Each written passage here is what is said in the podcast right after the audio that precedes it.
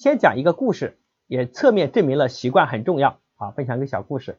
话说呢，在古代啊，就是他们理发师是要当学徒，在古代当学徒啊，要求很高啊。为什么就要学三年才能出师？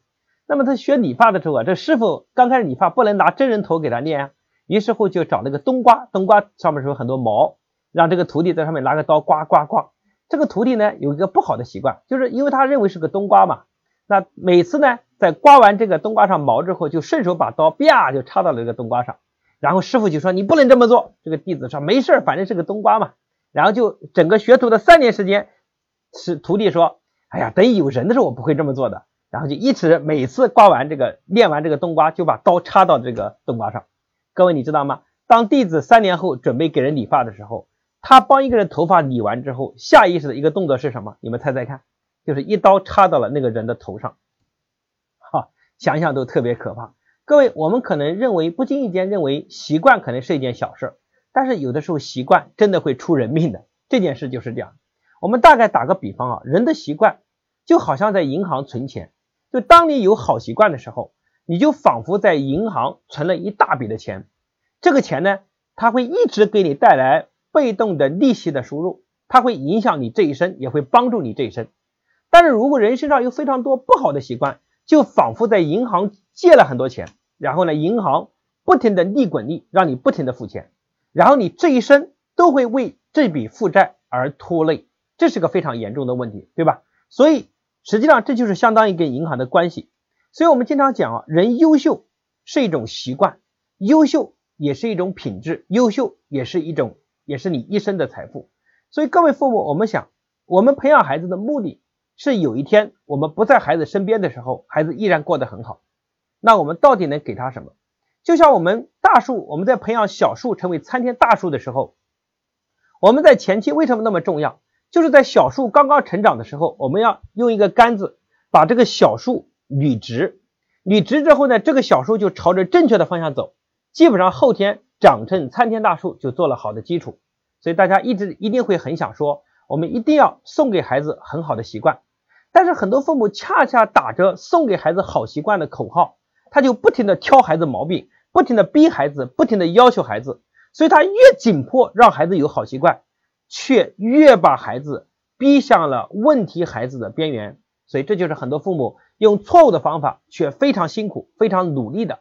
把孩子教育出一个又一个的问题，这也是大家来直播间学习的重要原因啊！在这里分享一个啊，在十几年前，当有一位诺贝尔奖获得者，然后大家在分享、在交流，说你能获得诺贝尔奖，最大你是从哪里受的启发，或者是这一生什么教育对你最有帮助？然后这个人就分，这个获奖的得主就分享说，这一生对我最有帮助的是什么呢？是我在幼儿园学到的东西。哦，他就觉得非常诧异啊！幼儿园学的吗？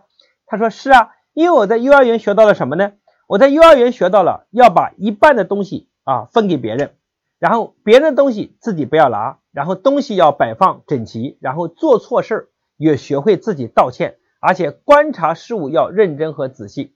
你看，我只是在幼儿园学会了这些东西，然后我这一生一生受用。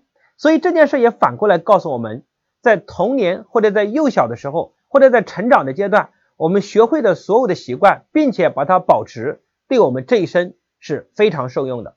所以我想呢，后天去改造非常的痛苦。就像我跟我儿子，他在练字的时候，我就跟他讲，我说你现在把字啊乱写手，因为他是左手写，我说现在写的很很很差。然后呢，等到了初中更大的时候，你突然发现字写的不好，要重新扭，非常的痛苦。但是从一开始你就写正的话，写正确的话。那你后期要省很多的事情啊，他仿佛也听懂了，所以我认为应该从小的时候对他的习惯行为进行纠正是非常有帮助的。好，那正确的方法是什么？我们首先第一个方向的问题，我们来探讨一下，到底有哪些行为习惯是需要调整的？我们总结为两大类，也方便各位好记。第一大类就是学习习惯，第二大类呢就是生活上的习惯。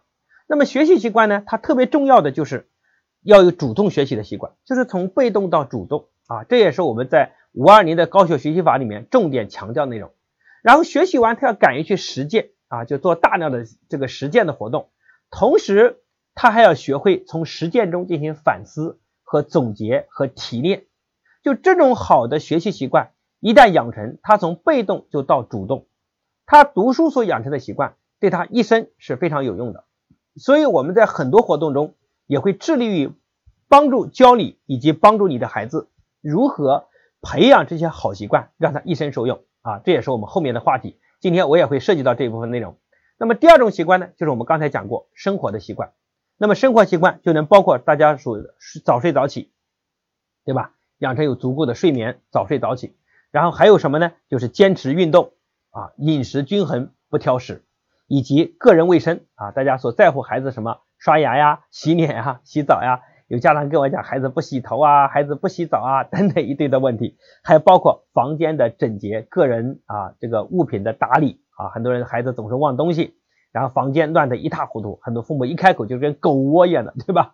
啊，所以就这样评价孩子，那这是生活习惯的培养。